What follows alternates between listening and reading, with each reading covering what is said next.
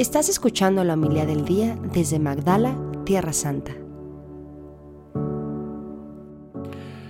En aquel tiempo se le acercó a Jesús un leproso para suplicarle de rodillas, si tú quieres, puedes curarme. Jesús se compadeció de él y extendió la mano, extendiendo la mano, lo tocó y le dijo, sí quiero, sana. Inmediatamente se le quitó la lepra y quedó limpio. Al despedirlo Jesús le mandó con severidad, no se lo cuentes a nadie, pero para que conste, ve a presentarte al sacerdote y ofrece por tu purificación lo prescrito por Moisés. Pero aquel hombre comenzó a divulgar tanto el hecho que Jesús no podía ya entrar abiertamente en la ciudad, sino que se quedaba fuera, en lugares solitarios, a donde acudían a él de todas partes. Palabra del Señor. Gloria a ti, Señor Jesús. Queridos hermanos, las lecturas que nos ofrece la liturgia de hoy tienen algo en común, aunque tienen muchas diferencias. Y lo que tienen en común es lo que nos recuerda el Salmo responsorial. Redímenos, Señor, por tu misericordia. Redímenos, es decir, sálvanos, ven en nuestro auxilio, acompáñanos. Fíjate en nuestras miserias, porque tenemos muchas desgracias, miserias, opresión, dolores, lepra, guerra. Redímenos, Señor, por tu misericordia. El Salmo va desgranando una serie de peticiones muy bellas y muy hermosas que deberían hacernos reflexionar. En un cierto momento le dice el salmista a Dios, Señor, ¿por qué estás dormido? ¿Por qué estás dormido? Despierta, por favor. Mira, mira en qué situación me encuentro. Y pensar que estas reflexiones del salmista fueron inspiradas por Dios. Dios mismo ha querido poner en nuestros labios y en nuestros corazones estas expresiones atrevidas de confianza, de petición, de súplica. Y habla expresamente de la guerra, del escarnio en que hemos venido a parar de frente a nuestros adversarios y enemigos. Entonces, la primera lectura, que donde seguimos con el libro de Samuel, y les recuerdo que estamos eh, en Silo, muy cerca de Jerusalén, está el santuario donde está el arca de la alianza, ahí está Elí con sus hijos, los dos hijos que hoy eh, volvemos a encontrar, ahí está Samuel, jovencillo, monaguillo, y allí fueron el Caná y Ana a rezar.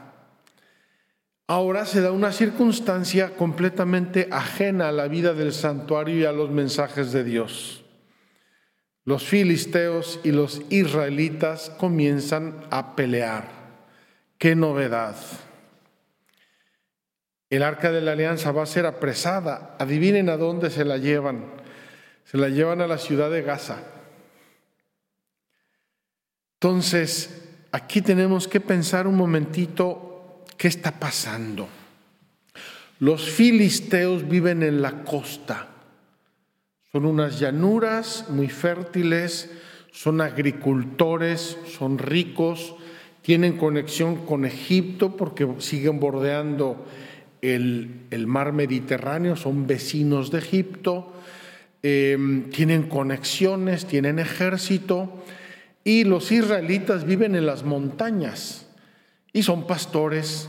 Las montañas desde la antigüedad y estas montañas de Judea y Samaria son montañas pedregosas, rocosas, difíciles de, cultivar, excepto en pequeñas partes. Son más bien pastores. Lo vamos a ver después con el rey David, pastor. Entonces, pastores contra agricultores, gente un poco más pobre contra gente más rica, diferencia de ejércitos. La guerra tiene dos versiones, no sé si lo notaron. Una versión es militar. Tienen sus ejércitos, tienen sus armas, están peleando. La otra versión es psicológica y religiosa. Cuando empiezan a perder los israelitas, dicen, vamos a traer el arca de Dios. Si el arca de Dios está con nosotros, vamos a ser fuertes. Y se envalentonan para luchar contra los filisteos. Los filisteos atemorizan. Santo Dios, jamás nos ha pasado una cosa así. Ya trajeron el arca y se miran los ojos y como quien no tiene escapatoria, dicen, vamos a ser valientes, vamos a defendernos. Vencen a los israelitas y secuestran el arca de la alianza. Debió ser una derrota terrible para Israel porque eh, perdieron el arca de la alianza. Ahí estaban las leyes, la ley de Dios escrita eh, por Dios que recibió Moisés, ahí estaba el bastón de mando de Aarón, el bastón sacerdotal, ahí estaba eh, parte del maná, ahí estaba la alianza de Dios, ahí estaba la seguridad, la certeza de la presencia de Dios en medio de su pueblo, y de repente se la roban, se la conquistan. Y hasta ahí termina nuestra lectura de hoy. ¿Qué va a pasar mañana? Lo vamos a ver. Pero el final de esta lectura es bastante desastroso el arca de la alianza secuestrada, es decir, el pueblo de Dios se quedó sin la presencia de Dios de algún modo, e Israel derrotado. Los números de que hablan son espantosos. Primero perdieron a cuatro mil soldados en la primera refriega y en la segunda refriega van a perder treinta mil. Una derrota tremenda muertos por todos lados. En este momento, imaginemos un campo de batalla, imaginemos el pueblo descorazonado, deprimido, humillado, horrible. Aquí brota el grito humilde y humildemente humillado del pueblo. Redímenos, Señor por tu misericordia. Queridos hermanos, a veces tenemos que tocar fondo para implorar el amor y la misericordia de Dios. ¿Por qué será? ¿Por qué será que nuestro corazón humano, cuando todo va bien, nos olvidamos de Dios? Sí, sí, sí, lo queremos mucho, pero olvidados de Él. Hasta que no tocamos fondo, no nos ponemos de verdad a rezar y a implorar el amor y la misericordia de Dios. El Evangelio es una prueba de ello. En este caso no es el pueblo de Israel, en este caso es un leproso.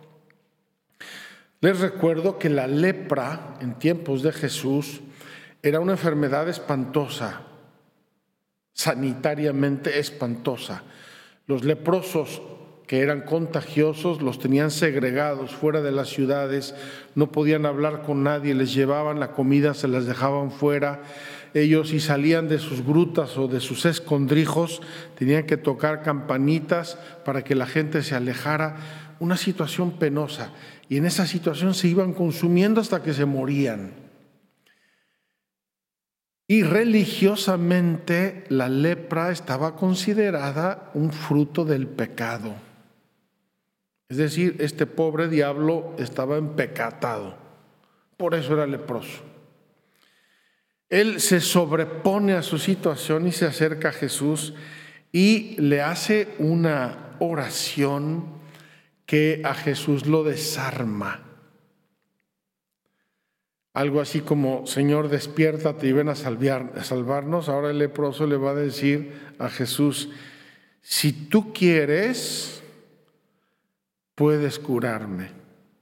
Es decir, yo sé que me puedes curar. Yo lo sé, el poder lo tienes. La pregunta es, ¿quieres? Una petición muy inteligente. Como dicen en, eh, eh, en, México, le hace a Jesús manita de puerco. Lo obliga, lo fuerza de algún modo. Digo de algún modo porque era lo que quería hacer Jesús, salvar, curar, redimir, liberar. Eso era su intención, para eso vino. Buscaba a los enfermos, no a los sanos. Y eh, Jesús le responde, si quiero, sana. En ese momento queda sanado. Queridos hermanos, Jesús, estamos, seguimos en el capítulo primero de Marcos.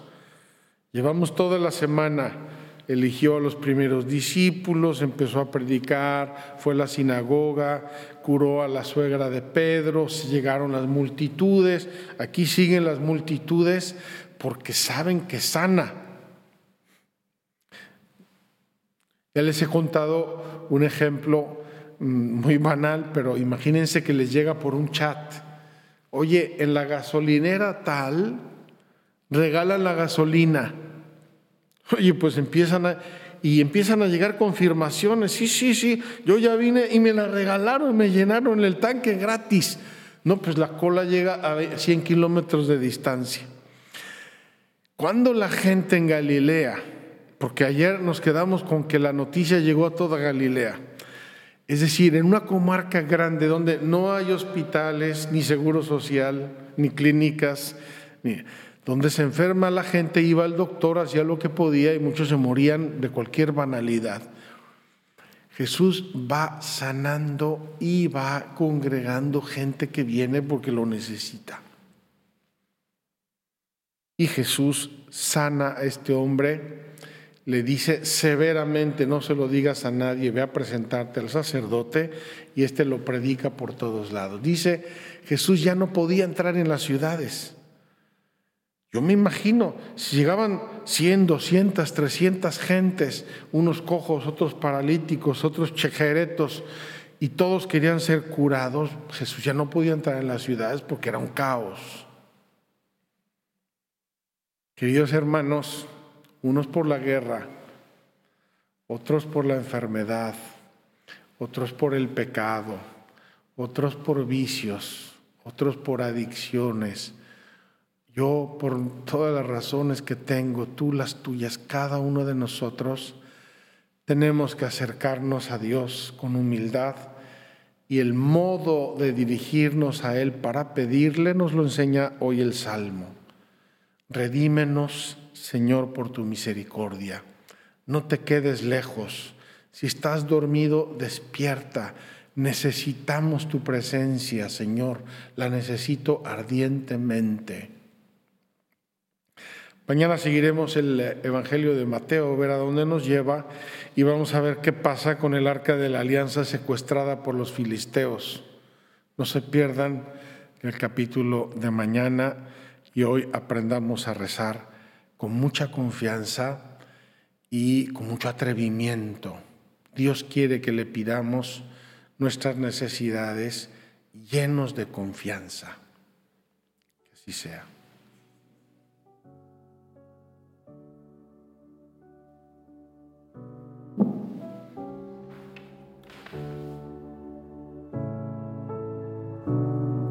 Muchas gracias por escucharnos. Si quieres conocer más acerca de Magdala, síguenos en YouTube y Facebook.